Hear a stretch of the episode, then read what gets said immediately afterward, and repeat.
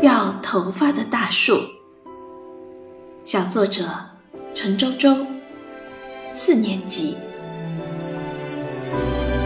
深秋，大树们都开始掉头发了。梧桐树掉下的头发，是一只只大大的手掌，顺风游荡，抚摸着宽敞的街道。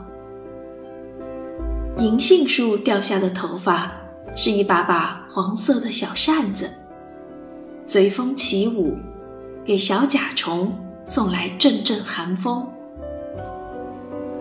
枫树掉下的头发，是一面面鲜红的小旗帜，迎风招展，似乎告诉人们冬天的来临。